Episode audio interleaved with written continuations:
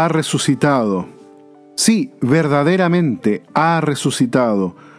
Christos anestis, alethos anesti. Este era el saludo de los primeros cristianos. Se saludaban con esta afirmación llena de fe y de alegría. Así es, hermanos, hoy es domingo de Pascua y estamos felices, estamos contentos porque la muerte ha sido derrotada, porque la luz de la resurrección del Señor está derramada por todo el mundo. Es la alegría del triunfo de la vida. Por eso, queridos oyentes, auditores, los invito a que reflexionemos, en primer lugar, la lectura de los Hechos de los Apóstoles. Pedro, lleno del Espíritu Santo, resume en un denso y escultural discurso todo el camino de Jesús de Nazaret. Por medio de Pedro, que ya ha dejado caer las barreras de la estricta observancia judía, llega por primera vez a los paganos el anuncio de la salvación, el querigma. Muchos de estos paganos llegan a la fe porque su corazón está abierto a la escucha. Al relatarnos este discurso, nos transmite Lucas algunos fragmentos auténticos del ministerio de la primera evangelización de la iglesia naciente. El tema de la predicación es único. La persona misma de Jesús de Nazaret, el Mesías consagrado por Dios en el Espíritu Santo. Los apóstoles pueden atestiguar que Jesús durante su vida terrena hizo milagros, sanó a enfermos, libró del maligno a los que estaban bajo el poder del demonio. Con todo, la fe, el impulso misionero y la incontenible alegría de sus discípulos proceden de la experiencia del misterio pascual, del encuentro con Cristo resucitado, al que creía muerto para siempre. Y de eso mismo dan testimonio. Aquel Jesús que, rechazado, murió crucificado, Dios lo resucitó ratificando así la verdad de su predicación. Es importante señalar que la resurrección está atribuida aquí a Dios y no al propio poder de Cristo. Eso es lo que atestigua la antigüedad de este fragmento querigmático. Y Pedro insiste en su fogosidad. No se trata de fábulas o sugestiones, sino de una realidad tan concreta que puede ser descrita con dos términos muy cotidianos, comimos y bebimos con Él.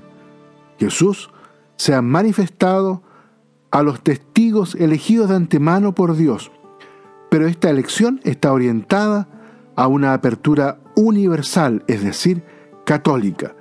Los apóstoles han recibido el encargo de anunciar, porque todos deben saber que Dios ha constituido juez de vivos y muertos al crucificado que ahora está resucitado, que mediante su propio sacrificio ha obtenido la remisión de los pecados para todo el que cree en él.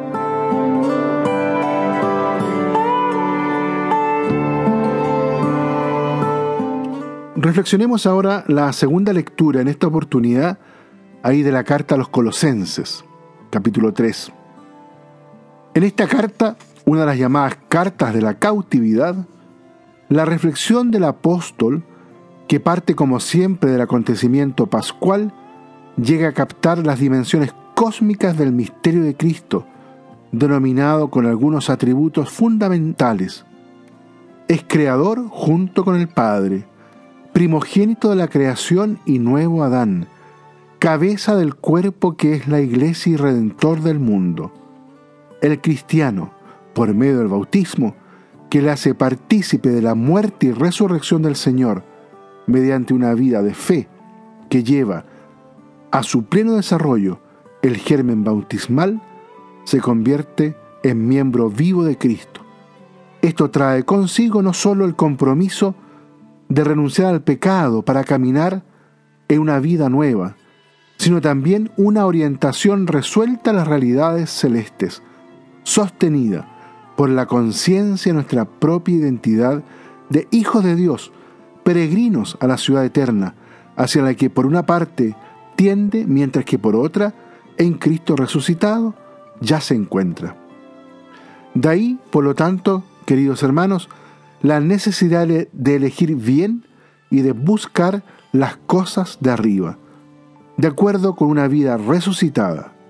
De ahí procede asimismo la invitación a prescindir de todo lo que vuelve la vida demasiado exterior y vacía. El cristiano ha muerto a las cosas de la tierra y vive escondido en aquel que vive, resucitado.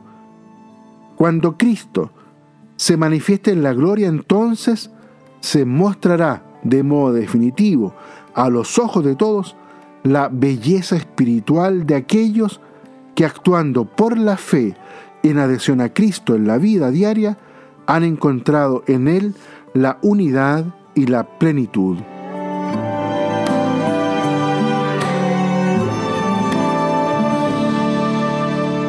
Meditemos ahora el Evangelio, que en esta oportunidad es de Juan, capítulo 20, ahí los primeros nueve versículos. Los discípulos, antes de encontrar al Señor resucitado, pasan por la dolorosa experiencia de la tumba vacía, constatan la ausencia del cuerpo de Jesús.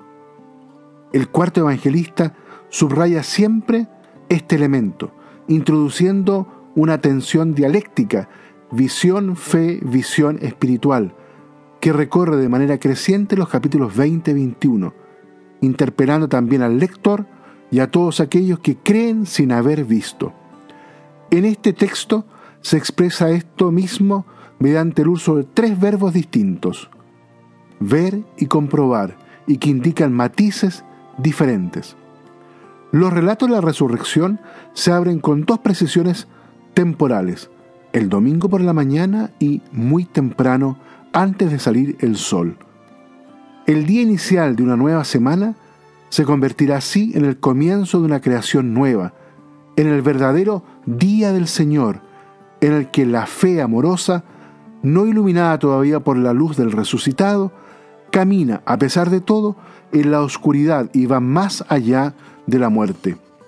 María Magdalena es el prototipo de esta fidelidad al llegar al sepulcro, probablemente sola, como muestra el texto, que la piedra que tapaba la entrada había sido rodada.